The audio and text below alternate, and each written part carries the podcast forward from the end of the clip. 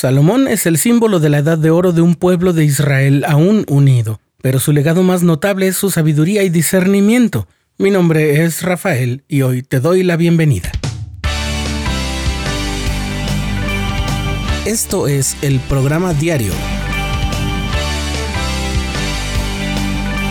con Rafael Vázquez.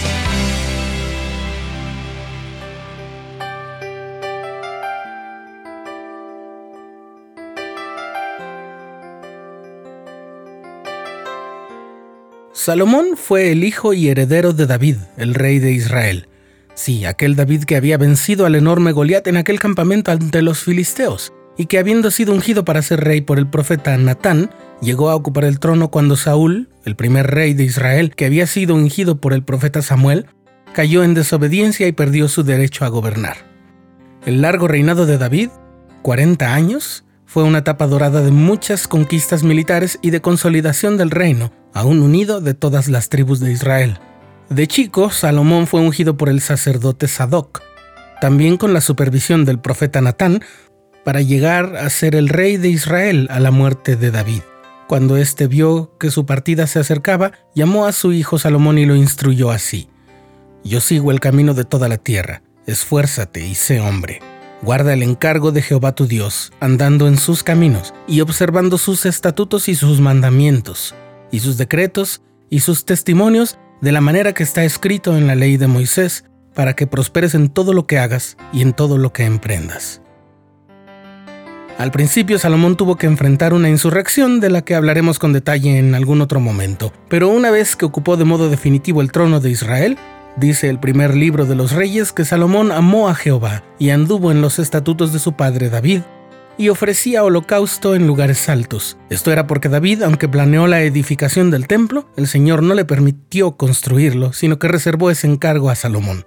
En una ocasión en que Salomón estaba en un lugar alto llamado Gabaón para ofrecer sus holocaustos, el Señor se le apareció en sueños y le dijo, pide lo que quieras que yo te dé. Y Salomón dijo, Oh Jehová, Dios mío, Tú has hecho a tu siervo rey en lugar de David mi padre, y yo soy muy joven y no sé cómo entrar ni salir. Y tu siervo está en medio de tu pueblo al que tú escogiste, un pueblo grande que no se puede contar por su multitud. Da pues a tu siervo corazón con entendimiento para juzgar a tu pueblo, para discernir entre lo bueno y lo malo, porque ¿quién sabrá gobernar a este pueblo tuyo tan grande? Y le agradó al Señor que Salomón pidiera esto y le dijo, porque has pedido esto y no has pedido para ti muchos días, ni has pedido riquezas ni la vida de tus enemigos, sino que has pedido entendimiento para discernir juicio, he aquí, he hecho conforme a tus palabras, te he dado un corazón sabio y entendido, tanto que no ha habido antes de ti otro como tú, ni después de ti se levantará otro como tú, y también te he dado cosas que no pediste, tanto riquezas como gloria. Ya sé que estás esperando que repasemos el relato de las dos mujeres que reclamaban ser la madre de un niño porque el otro niño había muerto. Pero antes de eso y lo más importante es lo siguiente. Hay dos cosas hermosas acerca de Salomón hasta este punto. Primero me parece que pedir entendimiento ante la gran responsabilidad de juzgar y guiar a todo el pueblo es ya signo de una enorme sabiduría. Para decirlo de otra forma, me parece que Salomón pide sabiduría precisamente porque él ya es una persona sabia. Y segundo, lo que está pidiendo es la sabiduría que proviene del Señor, es decir, está pidiendo ser bendecido con uno de los dones del Espíritu Santo. O sea, él percibe en su amplio entendimiento que su propia capacidad será insuficiente y que por lo tanto necesitará la ayuda del Señor. ¿Te ha pasado que el obispo o un miembro de la presidencia destaca platican contigo y te hablan de su intención de extenderte un llamamiento y dices que sí, pero incluso después de que te apartan sientes la impresión de que no sabes cómo harás para cumplir lo que el Señor te ha encomendado a través de sus siervos. Y no es que estés en blanco, tú tienes tus propias capacidades, tu experiencia y tu sabiduría, pero algo te dice que podrían no ser suficientes.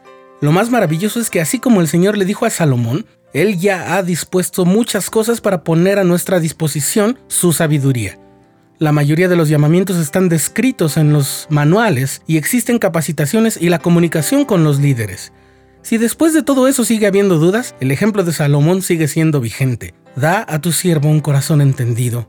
Es una buena petición para hacer en oración. De esa forma, Salomón no tuvo que ponerse a inventar cada función que tenía como rey, ni tuvo que inventar las leyes para juzgar adecuadamente a su pueblo. solo pidió la guía divina y mientras fue receptivo a esa guía, fue un rey tan sabio que la fama de su sabiduría llegó a los países y pueblos extranjeros. Y atravesó los siglos, porque incluso hoy Salomón es el arquetipo de la sabiduría. Ahora sí, ¿qué pasó con aquellas mujeres? Bien, es un relato muy famoso que muchos sabemos cómo termina. El rey ordena que el niño vivo sea partido en dos y que cada mitad le sea entregada a cada mujer.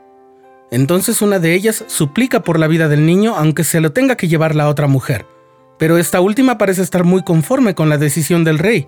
Salomón entonces sabe quién es la madre del niño. Mucho se ha especulado al respecto de este juicio. Quizás no haya sido su madre, pero era la mejor para criarlo, porque estaba dispuesta a protegerlo a toda costa. Quizás sí era su madre y esa actitud abnegada fue la prueba. Quizás el espíritu le dijo a Salomón cómo proceder, sea que importara quién era la madre biológica o no. En realidad yo creo que no importa. Si Salomón tuvo la impresión espiritual de hacer eso, entonces hizo lo correcto. A veces el cumplir nuestros llamamientos funciona igual. No que tengamos que romper nuestras propias reglas, sino más bien seguir las leyes de Dios, aunque a veces no podamos comprender totalmente por qué debemos actuar siguiendo el consejo del Señor. Finalmente, y a pesar del horror que nos invade al pensar en partir a un bebé con una espada, aquello no pasó, y Salomón fue un instrumento en manos de Dios para extender un acto de bondad y justicia. Cuando leemos más de la vida de Salomón vemos que llegó a desviar el curso, pero lo que hoy hemos recordado sí nos sirve de ejemplo para aprender humildad, prudencia, sabiduría y amor por Dios.